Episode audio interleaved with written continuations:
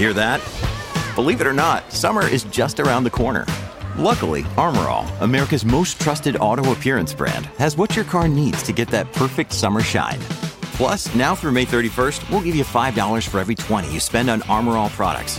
That means car wash pods, protectant, tire shine, you name it. Find out how to get your $5 rebate at armorall.com. Armorall, less work, more clean. Terms apply.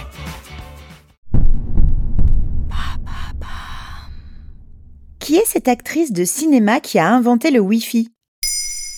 Merci d'avoir posé la question.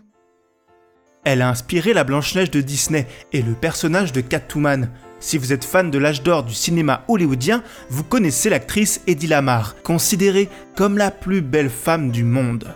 Mais ce n'était pas forcément sa première source de fierté. Toute fille peut être glamour, il suffit de rester sans bouger et d'avoir l'air stupide.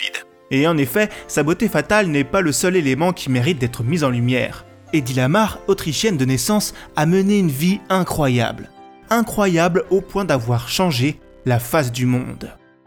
Sa vie est-elle si rocambolesque que ça? Voyez un peu. On la repère en 1933 dans le film Extase de Gustave Machati. L'actrice marque les esprits dès ses 18 ans en jouant nue dans la toute première scène représentant un orgasme féminin au cinéma. Pour rappel, on est en 1933. Évidemment, le public est troublé, sans parler de Fritz Mendel, son fasciste de mari, l'un des quatre plus grands marchands d'armes au monde, proche des nazis et de Benito Mussolini. Furieux de voir le corps de sa femme dévoilé sur grand écran, il cherche à supprimer les copies du film et rend la vie de son épouse infernale, lui interdisant même d'exercer son métier de comédienne. Dégoûté par les sombres accointances de son homme et le chemin pris par son pays, la figure d'Hitler est alors grandissante, Eddie Lamar décide de changer de vie. Pour ce faire, elle raconte avoir drogué un domestique, enfilé son uniforme avant d'embarquer sur un bateau sous une fausse identité.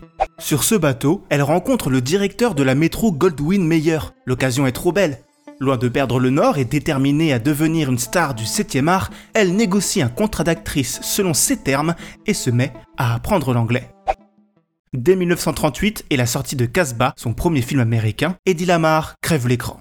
Sa carrière est lancée. Mais quand elle ne joue pas les femmes fatales dans tout type de film, Eddie s'active dans l'un de ses nombreux ateliers. En autodidacte, elle invente des machines, comme un distributeur automatique de moutarde. Sa liste d'inventions est longue comme le bras. Bientôt, elle désire apporter son aide à l'armée américaine. Avec son ami, le pianiste-compositeur Georges Anteil, elle développe l'étalement de spectre par saut de fréquence, qui permet, dans le contexte de la Seconde Guerre mondiale, de guider les torpilles radioguidées sous-marines en toute discrétion, mais plus largement de sécuriser les télécommunications. Elle dépose le brevet de cette nouvelle technologie en 1942, sauf que l'armée ne la prend pas au sérieux. Pourquoi ça? Le procédé qu'elle présente paraît tout d'abord fantaisiste, et en plus, elle subit son statut de star glamour et son aura sulfureuse.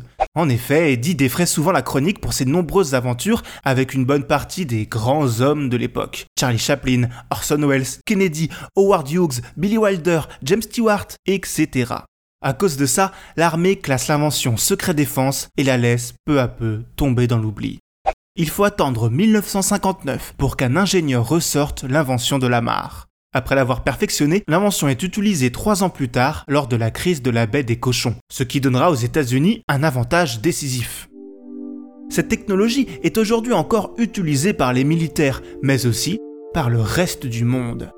En effet, elle permet le fonctionnement du Wi-Fi, du Bluetooth et des placements satellites qui servent nos GPS. Pourtant, il faudra que l'actrice attende ses 59 ans, soit 3 ans avant sa mort en 2000, pour que ses lauriers d'inventrice lui soient enfin officiellement décernés. Quand on lui annoncera la nouvelle au téléphone, elle répondra ⁇ Il était temps !⁇ Maintenant vous savez, un épisode écrit et réalisé par Jonathan Oppard. Ce podcast est disponible sur toutes les plateformes audio. Et si cet épisode vous a plu, n'hésitez pas à laisser des commentaires ou des étoiles sur vos applis de podcast préférés. Ba, ba, ba.